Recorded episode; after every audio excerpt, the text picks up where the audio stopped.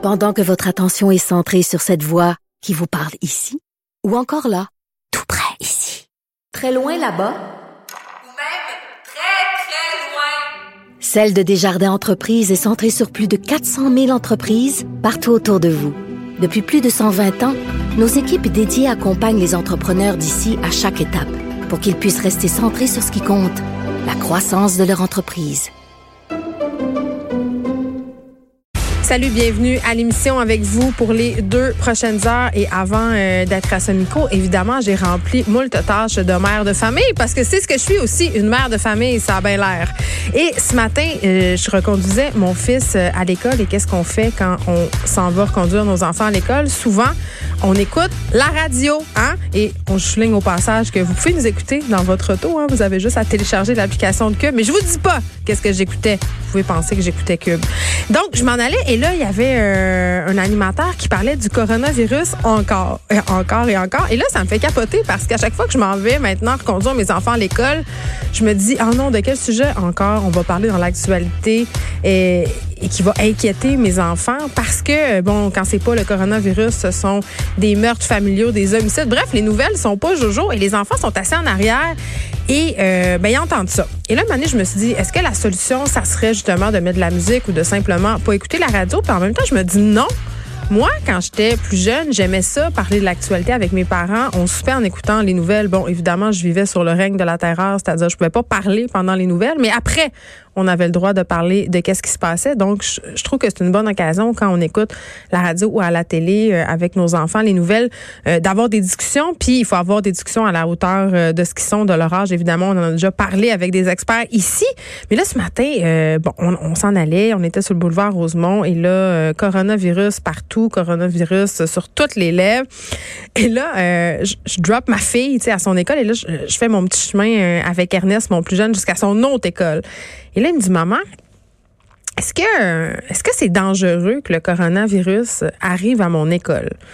Puis là, moi, je me dis, bon, question normale, ils ont peur, puis tout le monde a peur. La population au grand complet euh, est apeurée et paniquée. On parlait hier qu'il y avait des, des cas de racisme même. Euh, puis Sophie, même ma fille, euh, me dit que cette semaine, il y avait des, élèves de son école qui ne voulaient pas manger leur lunch à côté d'une petite étudiante asiatique de 7 ans. Donc vraiment, c'est la panique s'empare. Et là, je réponds à mon fils, euh, je dis, ben écoute, Ernest, euh, ça serait étonnant. Ça serait étonnant que le coronavirus arrive jusqu'à ton école. Et il me demande pourquoi. Et là, bon, je dis, mais pour plusieurs raisons, mais moi, je ne sais pas pourquoi il y a comme une petite lumière qui est allumée dans ma tête. Tu je vous parlais la semaine passée que l'école avait envoyé une lettre.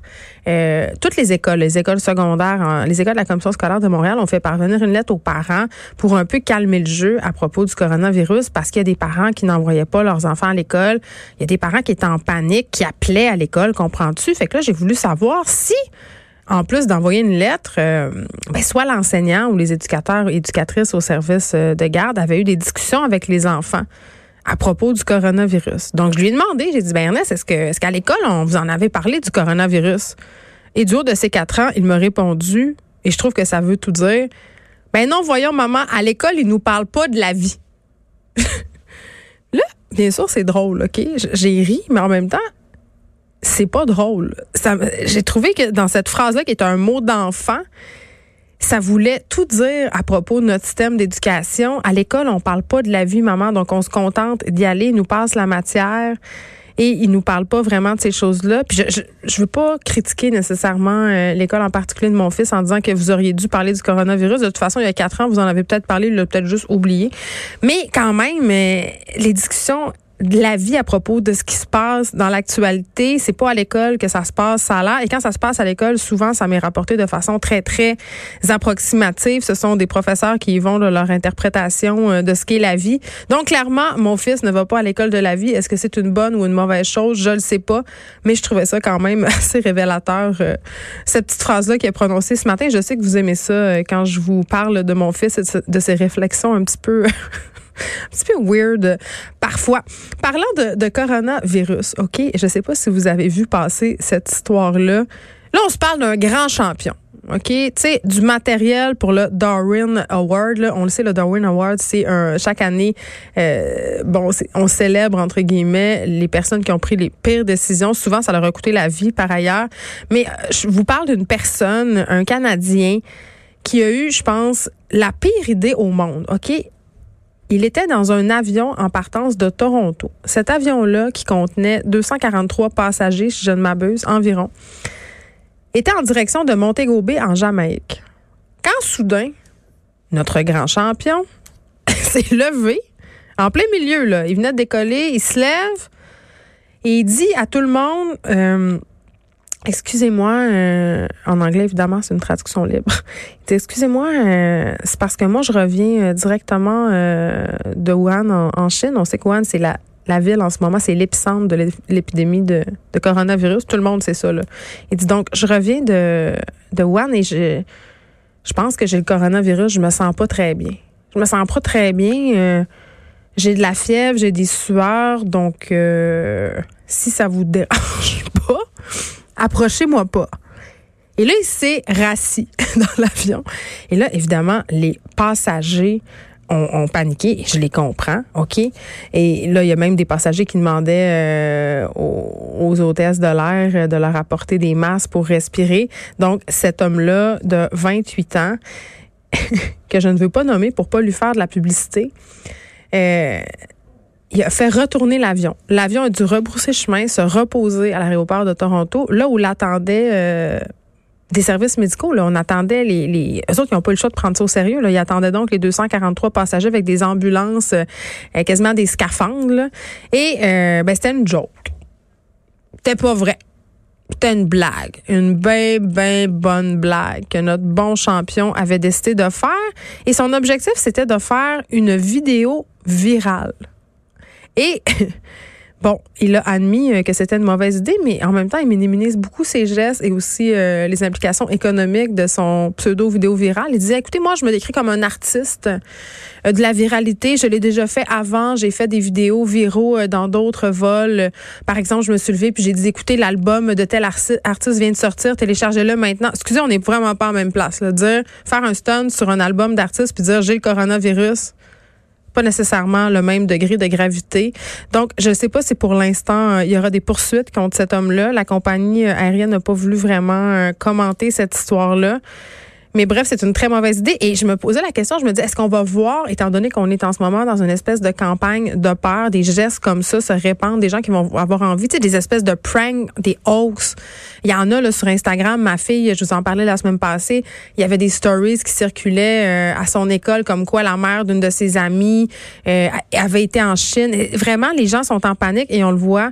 Et parfois, il y a des espèces d'innocents, de caves qui ont des très mauvaises idées, qui ont fait peur à 243 personnes et qui ont généré des coûts absolument incroyable et pour la compagnie aérienne et pour ces gens-là aussi qui s'en allaient en vacances à Montego Bay en Jamaïque. Je veux dire, eux autres qui ont raté des journées de vacances, il faut qu'ils soient, il faut qu'ils soient relocalisés sur un autre vol. Vraiment, vraiment, c'est pas fort. Et j'ai comme l'impression qu'on va en voir de plus en plus des situations comme ça. Les gens manquent de jugement. C'est pas une nouvelle. Autre euh, truc qui a attiré mon attention, mais cette fois-là, c'est pas du tout drôle euh, ni pathétique. Euh, je sais pas si vous avez vu passer dans le journal de Montréal cette histoire d'une pédopsychiatre, une grande championne elle aussi, mais dans un autre registre, qui est coupable d'avoir menacé de s'en prendre, tenez-vous bien, à la famille d'une employée de la RAMQ parce qu'on lui réclamait 627 000 dollars parce qu'elle aurait surfacturé des patients. Et là, je vais vous dire, je vais vous lire tantôt des extraits euh, des messages qu'elle a laissés sur son répondeur et des courriels qu'elle lui a envoyés. Ça a juste aucun bon sens. Elle a fait des menaces euh, directes. Mais ce qu'on reproche en fait à la médecin qui pratiquait à Drummondville, outre d'avoir euh, envoyé des courriels et des messages vocaux complètement inappropriés, indignes de ses fonctions et haineux, ben, c'est d'avoir surfacturé ses clients. Et là, 627 000 dollars en surfacturation, c'est quand même pas rien. Et là, ce fameux docteur-là, docteur Lessard et son nom, elle a essayé quand même euh, vraiment, quand elle a comparu devant le Collège des médecins lundi, d'empêcher l'accès aux médias. Elle s'est présentée avec des lunettes soleil, un capuchon, un manteau rose. Elle, elle veut pas. Elle veut pas qu'on la reconnaisse. Elle veut pas qu'on sache que c'est elle qui a menacé. Elle veut pas qu'on sache que c'est elle qui a surfacturé notre bon vieux docteur Lessard. Euh, évidemment, la demande a été refusée par le conseil de discipline. Et là, euh, quand même, euh, la peine qui qui, qui est demandée par le syndic, c'est une radiation de deux mois. C'est vraiment pas long, deux mois, quand on a surfacturé les contribuables pour 627 000 et qu'on a proféré des menaces claires à l'endroit d'une employée de la fonction publique. Euh, l'avocate, quand même, de Dr. Lessard du front autour de la tête. Elle a suggéré une petite réprimande. Une petite réprimande. Et là, si vous êtes comme moi, puis vous vous demandez comment ça se peut qu'un médecin spécialiste puisse facturer 127 000 euh, sans que personne s'en rende compte, euh, pour l'instant, on n'a pas de réponse, mais quand même, on a révélé que cette femme-là, qui pédopsychiatre depuis 2015, euh, elle est dans une situation financière excessivement difficile. Elle croulerait sous les dettes. Et là, moi, outre le fait qu'elle est menacée et qu'elle a, elle, a surfacturé, moi, c'est la partie de l'histoire que je trouve euh, intéressante. Comment un médecin spécialiste peut crouler sous les dettes? Je veux dire, un médecin spécialiste, en moyenne, ça gagne entre 300 et 600 000 par année. OK? Là, vous allez me dire, c'est simple, elle doit gagner plus qu'elle dépense. Tu peux bien gagner un million si tu en dépenses deux, tu te mets barré dans marde. Oui. Sauf que quand tu es un médecin spécialiste, tu as une vie financière hors du commun. OK? Tu sors de l'école à 28 ans, tu fais 300 000. Si tu gères bien tes affaires, là, tu deviens millionnaire, puis c'est pas très, très long. Sauf que j'en ai quand même quelques-uns des amis euh, médecins spécialistes et j'ai quelques contacts dans le milieu de la finance qui m'ont dit la chose suivante. Ils m'ont dit, Geneviève, il y a deux catégories de médecins spécialistes. Il y a ceux qui agissent de façon responsable avec leur argent et les autres. Et les autres, ils sont nombreux. Parce que c'est normal quand on fait, on est jeune comme ça et qu'on on a un salaire comme ça qui nous attend, un salaire mirobolant de 3, 4, 500, 600 000, de s'emporter puis d'accepter tout le crédit que la banque va te donner. Écoute, il y a des médecins spécialistes qui sortent de l'école avec des marges de crédit loadées à 200 000 Ils sortent avec ces dettes-là et au lieu de les rembourser, parce qu'on s'entend, là, même s'il y a des frais de clinique, même s'il y a des, pour se lancer en affaires, les médecins quand même sur les travailleurs autonomes, il y a des frais. C'est quand même assez relativement, si tu fais attention à tes affaires, facile, entre guillemets, de rembourser une marge de crédit aussi haute. Euh, ça prend quelques années. Mais ces gens-là sortent endettés, surendettés, s'achètent tout de suite une grosse maison, la Tesla, puis pas, pas le petit modèle à 55 000. non, non, le gros modèle. Ça va vite. Et il y a beaucoup, énormément de médecins spécialistes qui se retrouvent, pardonnez-moi l'expression, dans la dèche financière la plus complète, à un tel point a des universités euh, qui sont inquiètes et qui tentent vraiment par tous les moyens, soit en invitant des conférenciers, en passant euh, des pamphlets, vraiment de faire une certaine sensibilisation auprès de leur population étudiante parce que euh, ça arrive souvent qu'il y a des médecins spécialistes qui se retrouvent dans ce genre de situation-là surendettés. Et en plus de ça, je sais pas pour vous, mais moi, apprendre qu'une médecin spécialiste euh, surfacture ce matin car elle est endettée, une médecin spécialiste en ce moment qui va devoir rembourser, ou je sais pas, 675 000 Tu sais, quand on sait le bras de fer qui a opposé le gouvernement et les médecins spécialistes récemment, toutes les demandes qu'il y avait, je veux dire, vous me ferez pas brailler.